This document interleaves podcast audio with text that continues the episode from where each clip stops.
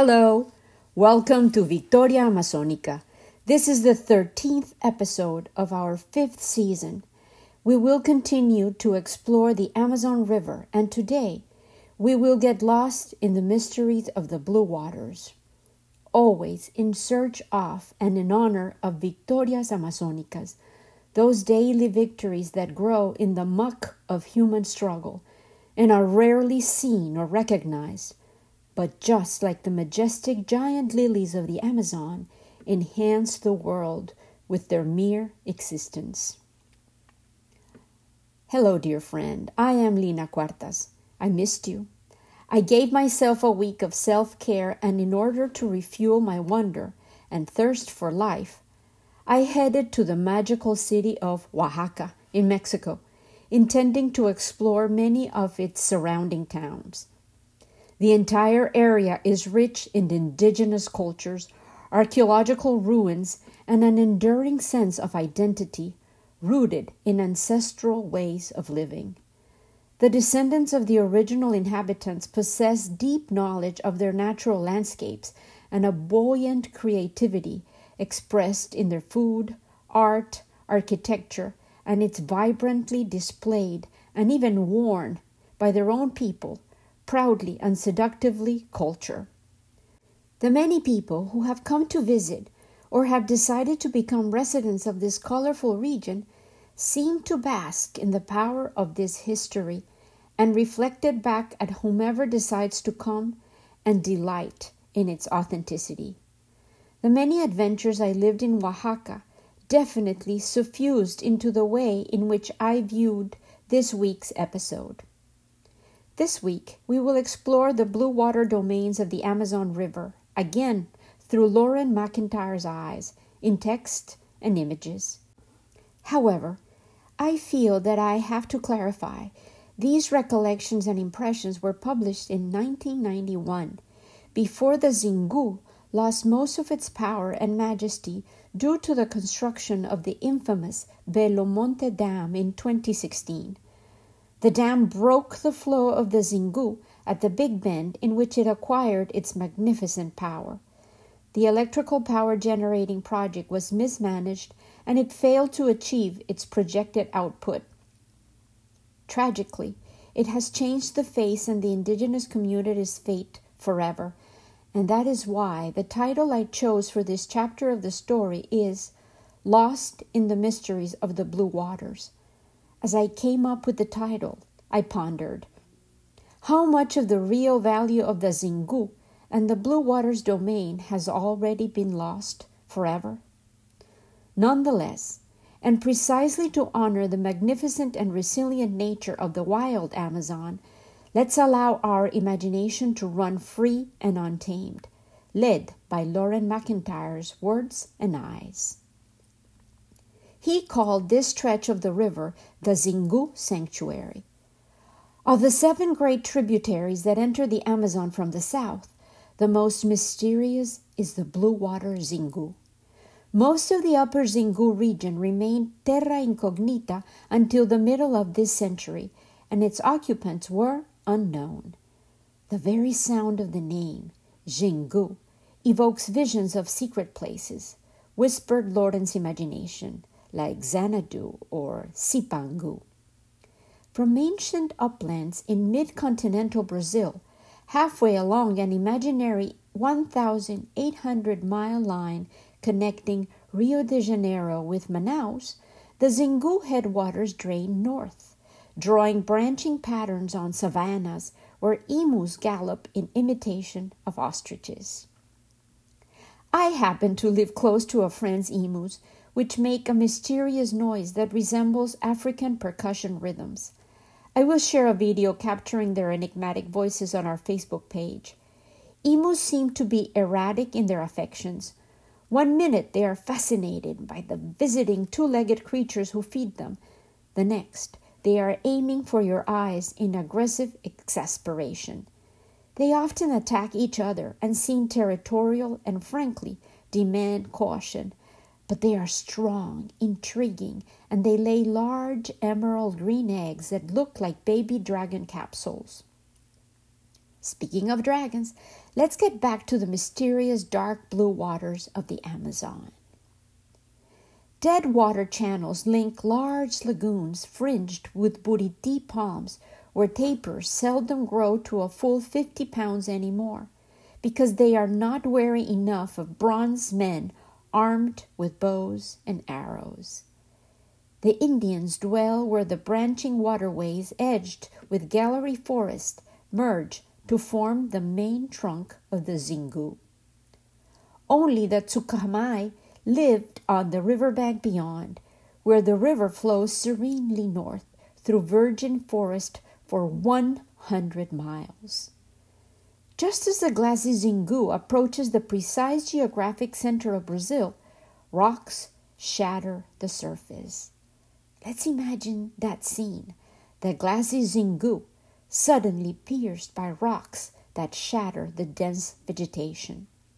As if in reaction, steep waves swirl every which way. Afterwards, the river flows quietly for 98 miles through encompassing forest. At low water, its current is as transparent as an aquarium window, revealing turtles and stingrays on the bottom. Can you create this vision in your mind? A serene pool of water as translucent as an aquarium's wall, allowing the viewer to witness the fish, turtles, and slithering creatures below. Yet, by now we know, nothing remains unchanged in the Amazon.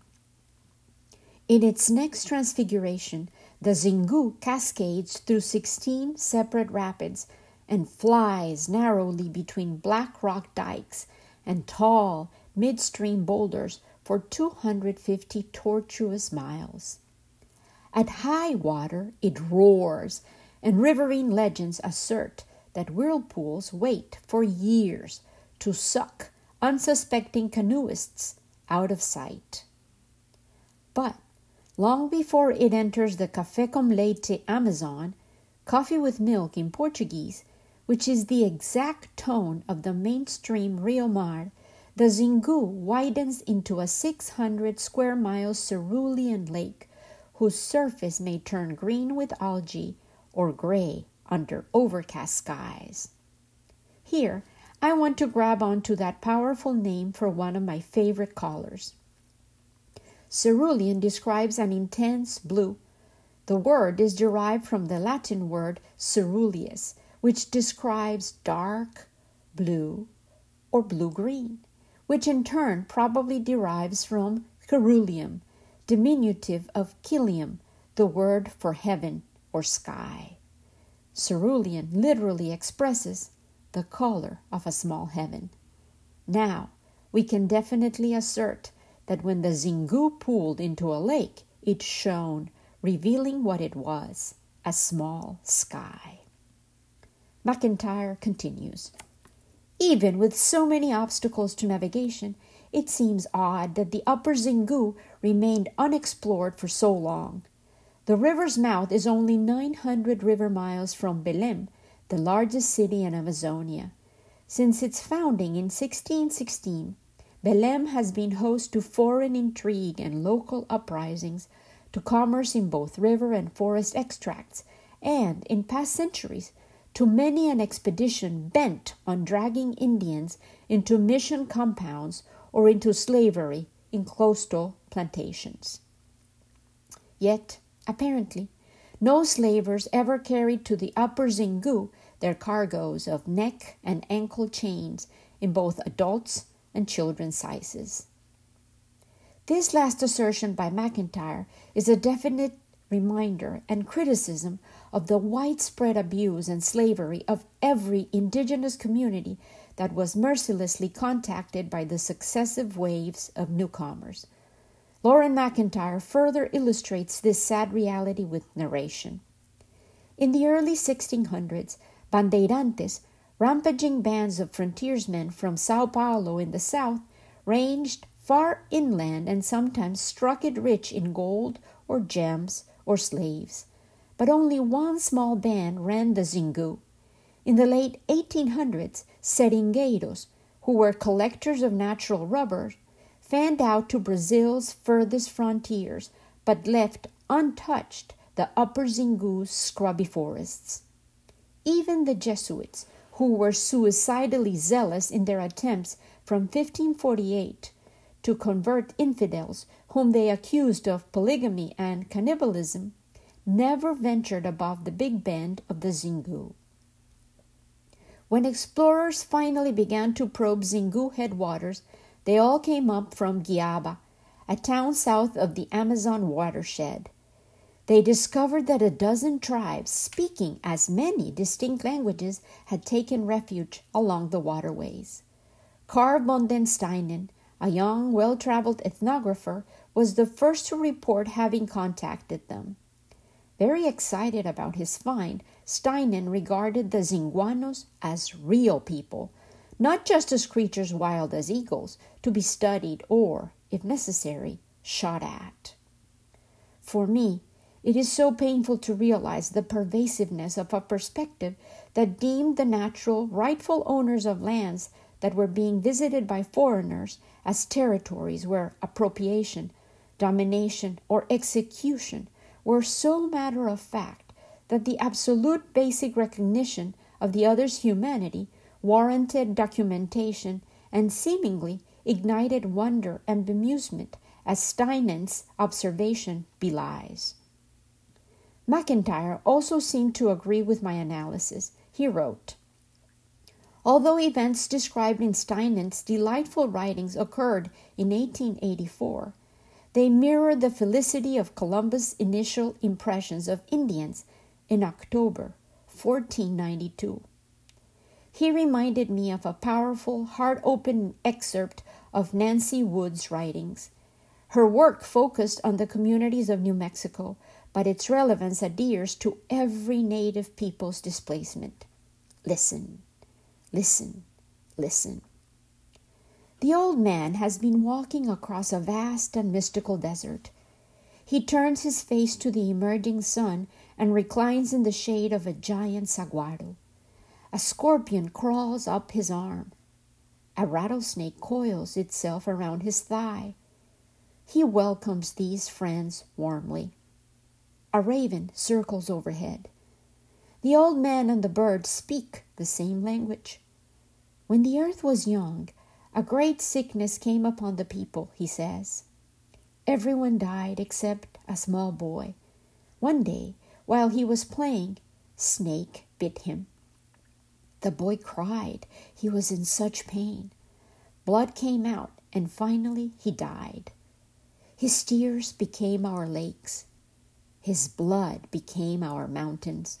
His bones became tall trees. His spirit became flowers. That was how earth became. A long time passed.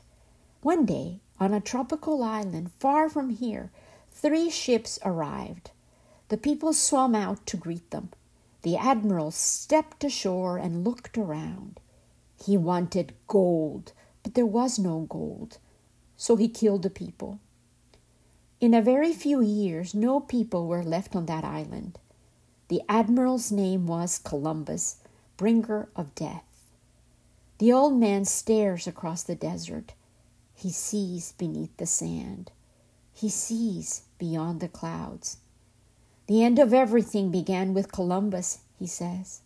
The animal beings died, the plant beings, the bird beings. Twenty million first people on two continents they now call America. The small boy, who was here at the beginning time, reappeared. This time he was a warrior on a fine white buffalo. Through five centuries of turmoil, he led his people.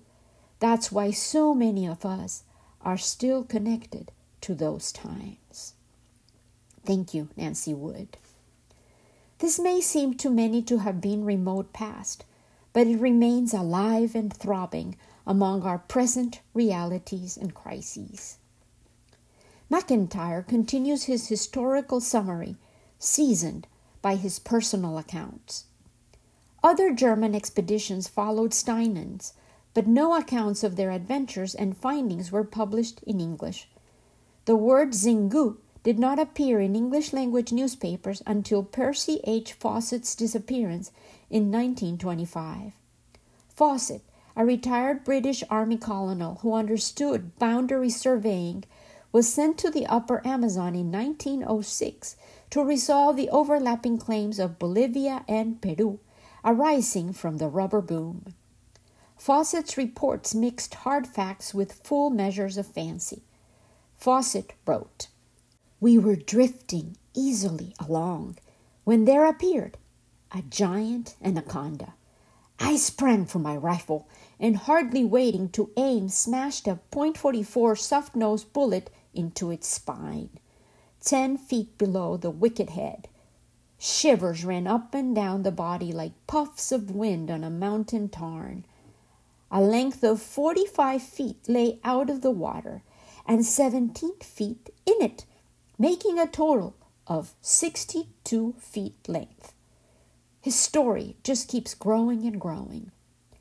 A penetrating, fetid odor emanated from the snake, probably its breath, which is believed to have a stupefying effect, first attracting and later paralyzing its prey. Anacondas are known to seize cattle at times and even to pick men out of canoes at night, their normal feeding time. Fawcett even stated that anacondas were wailing snakes. He continued his wild tale. Anacondas give voice to melancholy wails by night, a weird sound I have heard scores of times. Loren McIntyre did not believe any of Fawcett's exaggerations.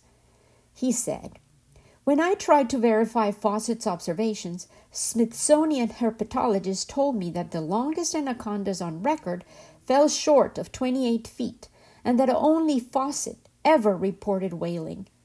At age 58, Fawcett got the North American newspaper Alliance to support his quest for a secret city he called Z, the lost remnants of a once mighty civilization.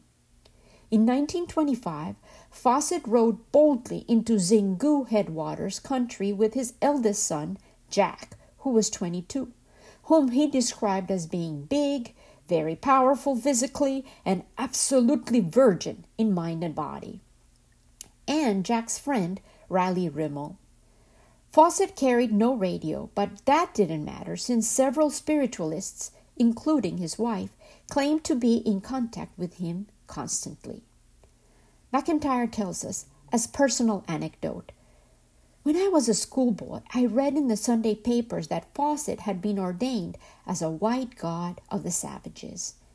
In 1988, a total of 63 years later than his highly publicized departure for the Xingu, the new syndicate sent Commander George M. Dyott to locate Colonel Fawcett.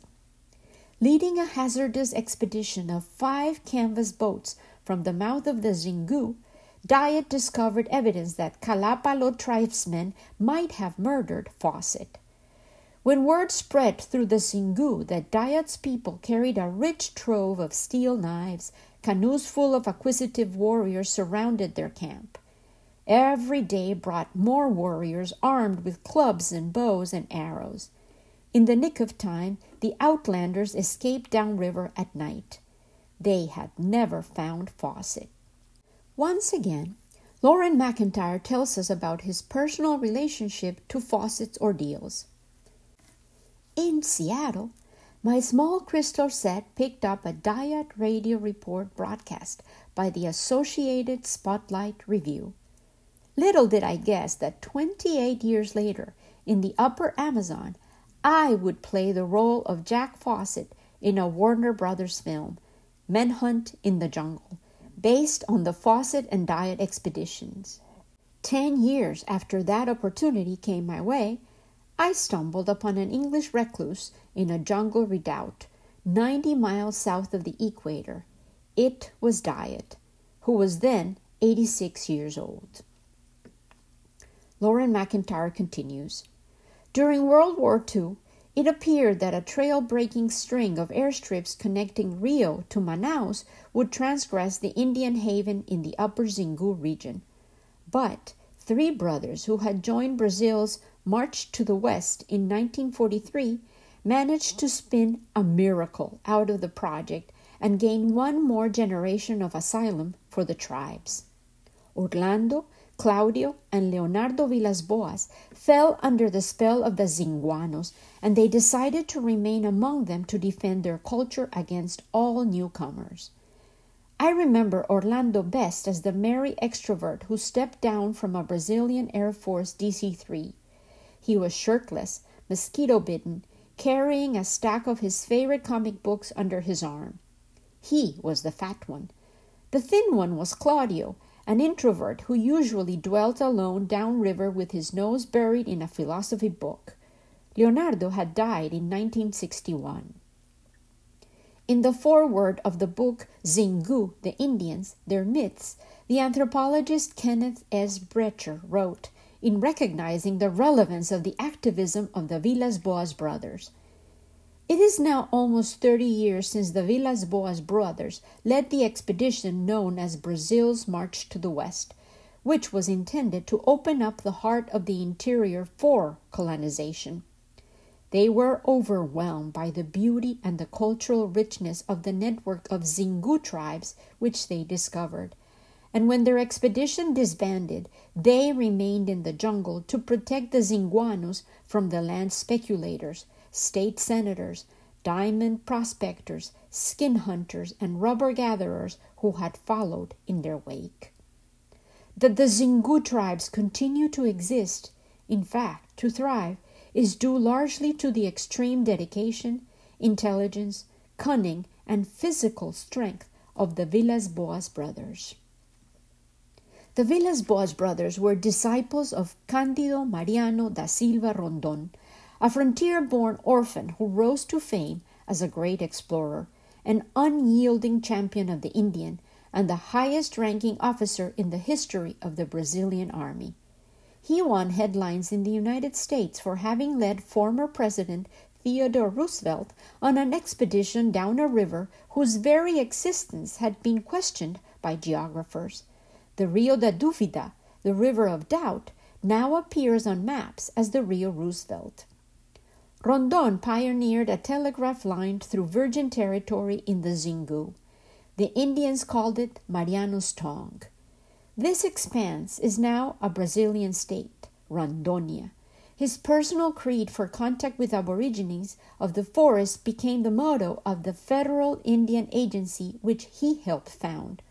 Morrer se for preciso, matar nunca. Die if necessary, never kill. I found an extraordinary book which was recently published about Rondon's extraordinary legacy. He is frequently referred to as the Gandhi of Brazil. It is titled Into the Amazon The Life of Cândido Rondon, trailblazing explorer, scientist, statesman, and conservationist, and its author is Larry Rohter. I will certainly devote several episodes to the larger than life story of Cândido Rondon in the future. McIntyre was also an admirer of Rondon, and he remarks Funai, the successor of Rondon's Indian agency, administered the Villas Boas Brothers project. The Brazilian Air Force helped. Big city newspapers were pro Villas Boas, even advocating for them the Nobel Peace Prize. But definitely not so the journals in frontier towns, which were hardly out of range of Indian arrows. Convinced that integrated Indians, even if they survive contact with disease, alcohol, and denaturalizing abuse, are no longer Indians, but merely lesser citizens of Brazil.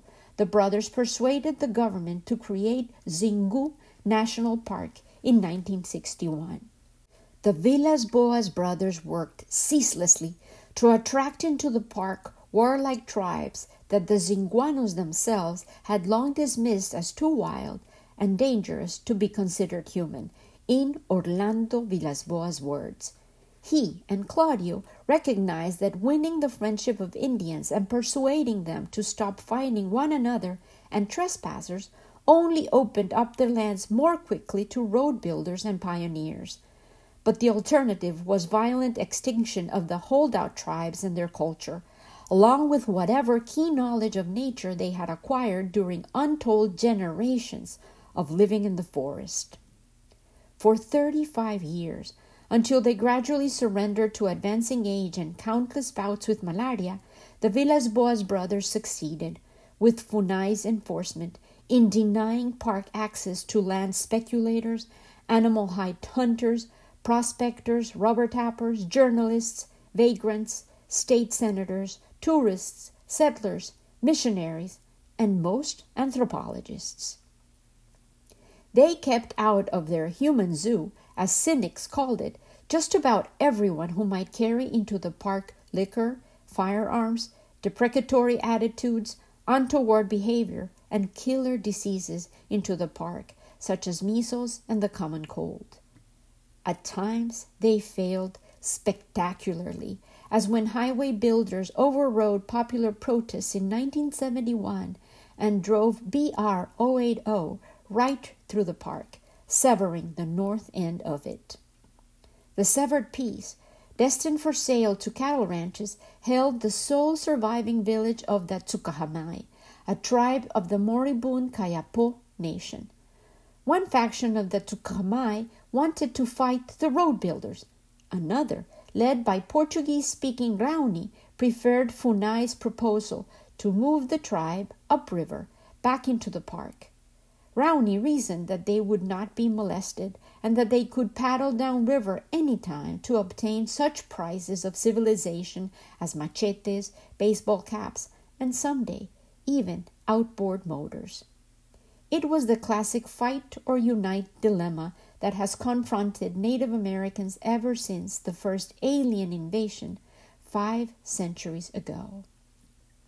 Here, I, Lina, have to express my amazement of the irony of McIntyre using alien as the adjective to describe the invaders, and the fact that today the descendants of those indigenous people all over the world, trying to reach the most industrialized and successful economies, labeled as refugees, immigrants, or trespassers, are also called aliens. I believe that no human being deserves to be called an alien by a fellow earthling. That is my clear opinion. That is a term that has been invented by those holding the reins of power, of control, and as a consequence dehumanizes the other, seemingly justifying the exploitation neglect, and abuse of another human being, whether as an individual or as a particular collective. McIntyre continues, sprinkling foresight and far reaching analytical powers that are applicable to our current crises in the middle of 2023. Usually, Indians fought the invaders. Sometimes they chose to side with the strangers in order to vanquish rival tribes, as they did during the conquests of both Mexico and Peru. Either way, the Indians lost, and they are still losing. Look at the news report of land and water rights in both North, Central, and South America, as well as in Asia and Africa, and it is evident that the indigenous, rightful owners of lands that were invaded, conquered, stolen, in fact, still remain dispossessed and underserved, many lost in physical, emotional, and mental states that are manifestations of their traumatic life stories. Loren McIntyre then continues his report of this particular struggle of the Tsukuhamai. We fought among ourselves, and my side won, Raoni explained to me in 1971 during my first visit to the Upper Xingu, authorized by the president of Funai. Raoni's speech was lured by his labret, a three inch wooden disc inserted into his stretched lower lip. Seven Tsukuhamais died in the fight. Not many, he said. Two dozen adult males were left in the tribe. I traveled with Raoni 20 miles upriver to watch his warriors build a new village in the virgin forests by the customary slash and burn method. Women and children lived in lean tos for weeks while men cut down four or five acres of trees with axes supplied by Funai. In time, squatters ignored the no trespassing signs and moved into Tuckahoe lands. And in time, Raoni's people responded by killing 11 settlers. Almost 500 years earlier, in 1493, Columbus had exhibited captured islanders whom he called Indians at the Spanish court. The king marveled at their simplicity. Other navigators encountered naked people as innocent as Adam, walking Brazilian shores.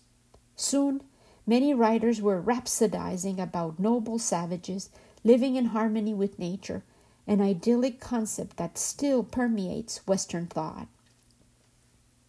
In Brazil, settlers' admiration for Indians and their intractable ways usually diminished in direct proportion to their proximity. Settlers feared their Indian neighbors, and frontiersmen chose to shoot before getting shot at, a caution which was observed by rubber tappers who worked alone in the woods. With the European invasion, Native Americans died off so fast from disease and bondage that they were soon outnumbered by hardier Africans brought over to replace them. In 1500, Amazonia's pure Indian population was at least 2.5 million. By 2000, it may be less than 100,000, with few Aborigines left undisturbed. Nowadays, in our post COVID world, they are even less, and they continue to fight for their rights, as I shared in last week's episode. They are, in fact, right now, specifically in Brazil, in the most threatening situation ever. Their lands and right to their culturally specific ways of life is pending by a thread, which could easily be severed by a legal reform called PL 2903 which will revoke the constitutional rights of indigenous communities to their lands. The journalist Lyric Aquino for The Grist tried to analyze the complex law and its particularly threatening characteristics. Popular Science republished her article this week, given that the tense situation remains unsolved. She wrote, the legislation was overwhelmingly endorsed in the nation's conservative dominated lower house and has now progressed to the Senate for approval. But the bill is moving slowly. That's because a central piece of the legislation is already being examined in Brazil's Supreme Court. The legal thesis under examination, Marco Temporal, has been moving through the court since 2007 and, depending on the court's interpretation, could determine the future of indigenous land in the Brazilian Amazon that has yet to be recognized by the Brazilian government. The ruling would also have major impacts on the constitutionality of the legislation.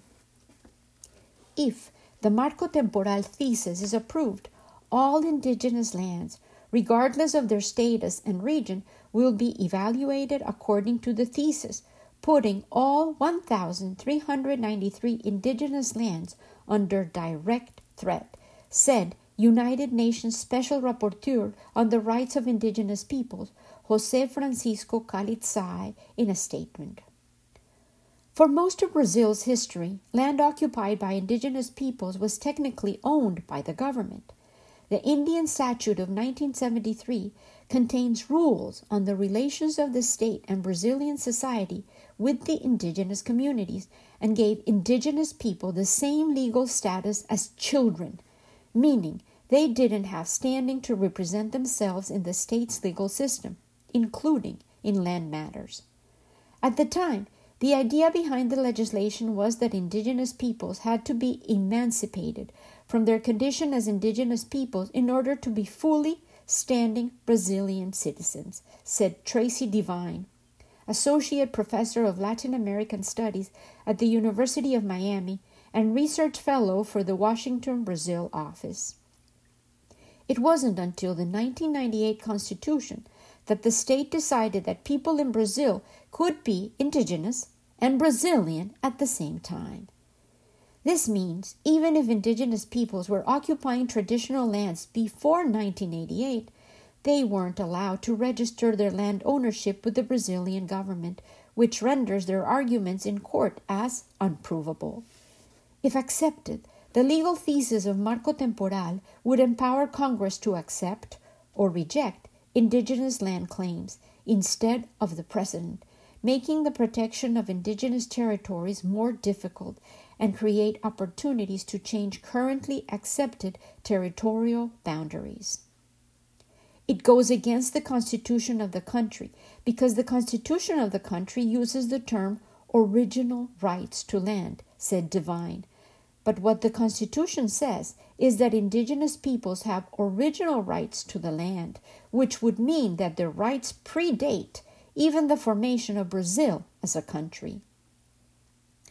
It's estimated that indigenous peoples safeguard nearly 80% of the planet's remaining biodiversity, with the Brazilian rainforest containing almost a quarter of all terrestrial biodiversity and 10% of all known species on Earth.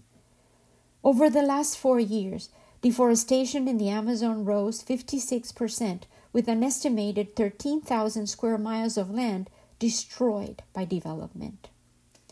During that time, indigenous peoples lost an estimated 965 square miles of their traditional territories under former President Jair Bolsonaro's policies. Since legislators in the lower house passed the controversial legislation, protests block roads outside of Sao Paulo, Brazil's largest city, burning tires and using bows and arrows against police, who responded with tear gas. So many questions raised by this particular situation remain, as of today, unanswered.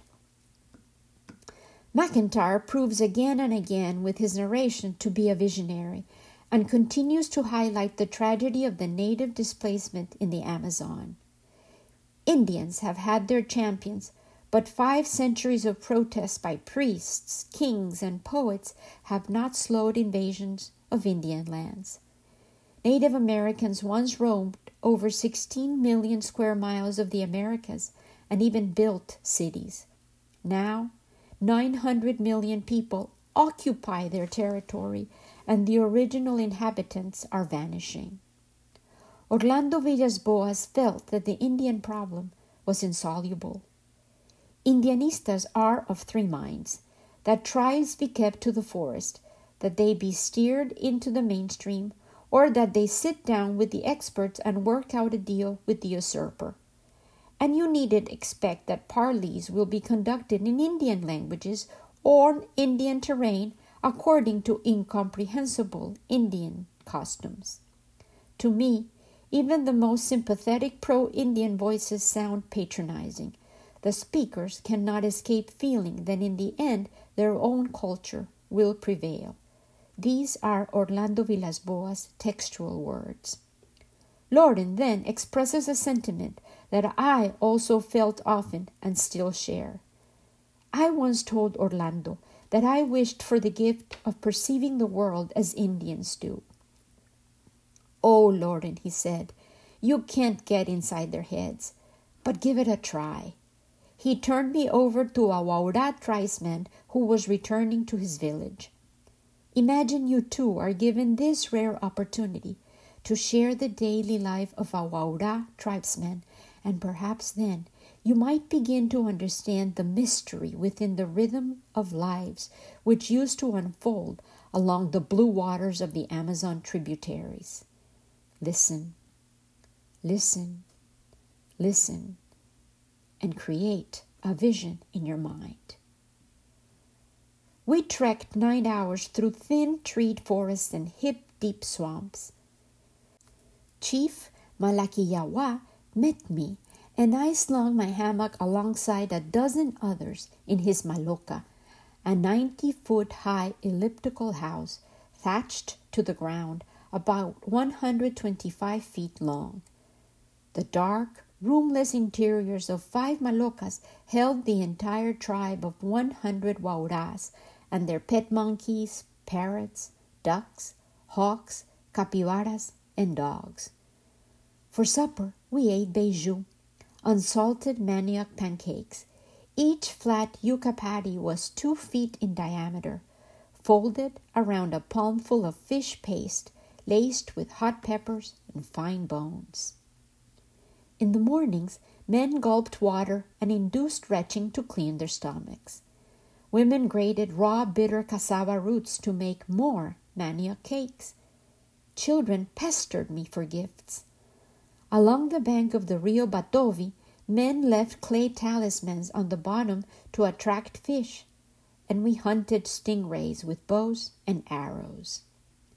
One afternoon, men gathered at their lodge, the flute house in the middle of the village clearing. Within its dim interior, three painted men stomped back and forth. They were playing low notes on giant magic flutes that women are forbidden to behold. Then warriors finger painted each other with uruku, the red paste extracted from achote, getting ready to exchange presents, dance, and wrestle with visiting Yawalapiti tribesmen. After the games, both men and women removed their leg and arm wrappings and ran to the river to bathe. When I finished my swim, I felt conspicuous, getting dressed among a people who wore no clothes. When green tobacco cigars burned short at evening campfire, we scattered to the malocas. In the chill of the night, boys kept fires burning beside my hammock. Despite my attempt to think like an Indian, I found myself wishing for a nice cold drink, a paperback exploration faucet, a tape of Joaquin Rodrigo's Concierto de Aranjuez, and repellent for relief from biting borrachudo flies. But no material boon could match the privilege of dwelling before the chainsaws snarled among people who had lived secretly for centuries in the Xingu sanctuary. The Xingu sanctuary does not exist anymore as McIntyre witnessed it and the situation deteriorated markedly after the construction of the embattled and delayed Belo Monte Dam. Here's a more recent testimony about the Xingu area published by Mongabay, in which they invite us to ponder the Belo Monte disaster as a cautionary tale before greed and lust for power, gold, oil, cattle, and the urgency of today cause us to gamble the treasures of the Amazon forever and incur into irreversible losses, disregarding the opportunities to learn from our massive, unexcusable past mistakes. Ultimately, at least 20,000 people were displaced by the Belo Monte Dam, according to NGO and environmental watchdog International Rivers, though the local nonprofit Xingu Vivo puts the number at 50,000. Eventually, the project succeeded in staunching the once mighty Xingu, a major tributary to the Amazon and lifeblood to thousands of indigenous and forest dwelling communities. The irony of Belo Monte is that the compensation doled out to indigenous communities during the dam's construction, up to $10,000 per month per indigenous group for two years, did much of the damage. The sudden surge in ready cash prompted a rush by rural communities to embrace modern consumer goods and services. As people were uprooted, there was an unprecedented rise in alcoholism, prostitution, and intertribal feuds. Conditions became so bad that it prompted a Brazilian public prosecutor to sue Norte Energia for causing ethnocide, the obliteration of indigenous culture. Then came the Volta Grande mine, also known as the Belo Sun mine, a separate project to install a massive gold mine downriver from Belo Monte, only 10 kilometers away from the Juruna indigenous group, which had already suffered from the dam's construction. If built, it would be the largest industrial gold mine in Brazil, dwarfing the Serra Pelada gold mine, made famous by Sebastião Salgado's photos in the 1980s, which, like a scene out of Dante's Inferno, showed laborers struggling in the mud like insects deep inside the multi leveled hell of a gigantic open pit gold mine.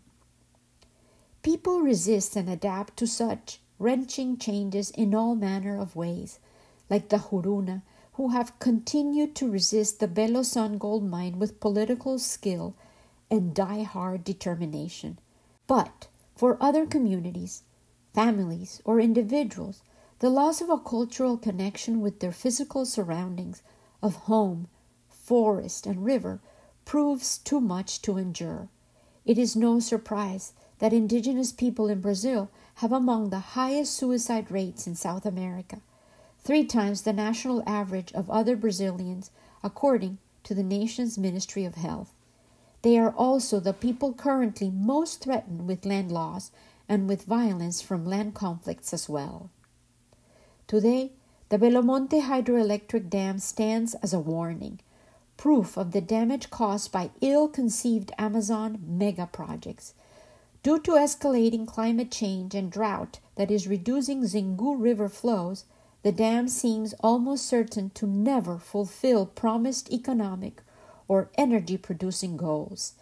And today, those whose lives were shattered by the corporate damming of the river of gods struggle to find a way forward. I explored the links about the dam and the subsequent disaster and was led to a site called International Rivers.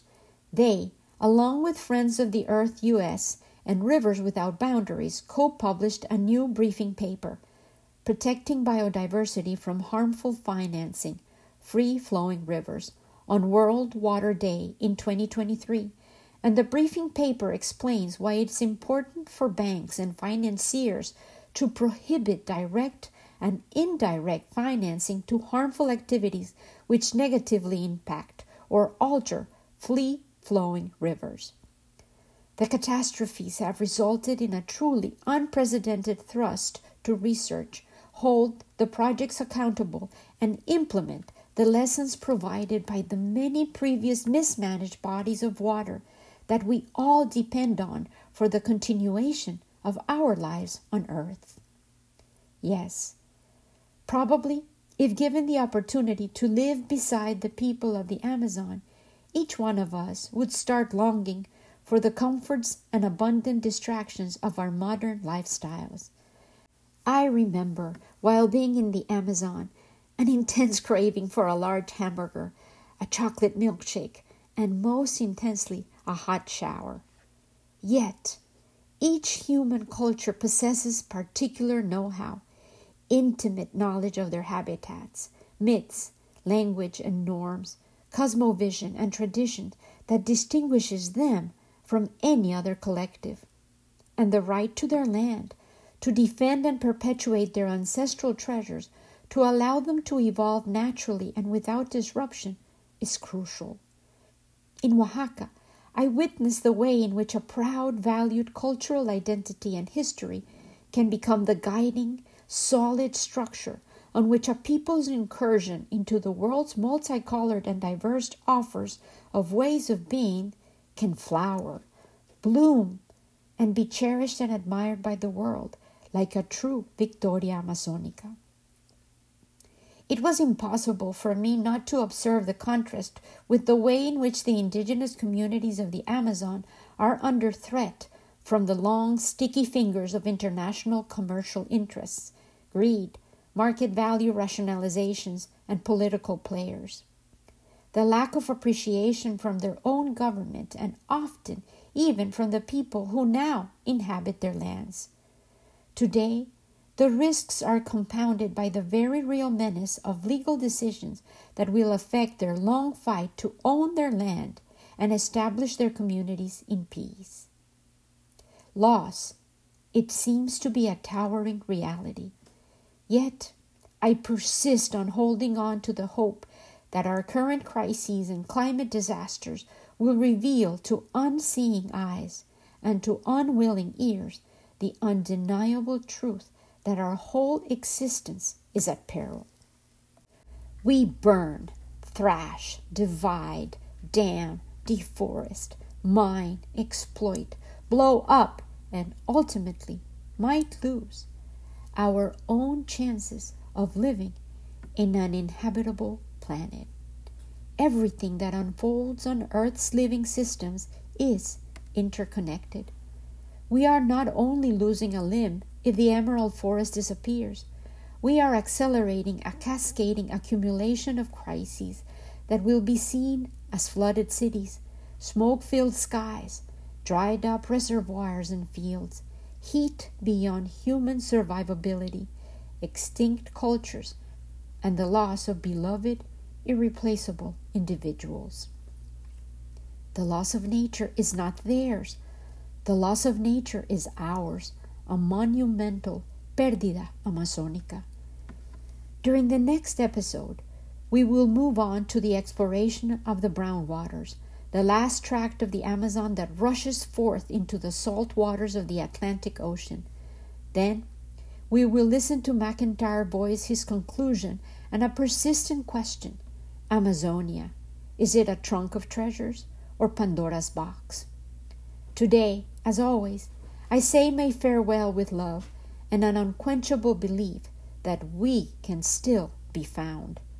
We have the power technologies, and know how to wake each other up. We can collaborate in order to figure out how, and perhaps even why, we might be moved to help orchestrate a global Victoria Amazonica. With love, always, Ina.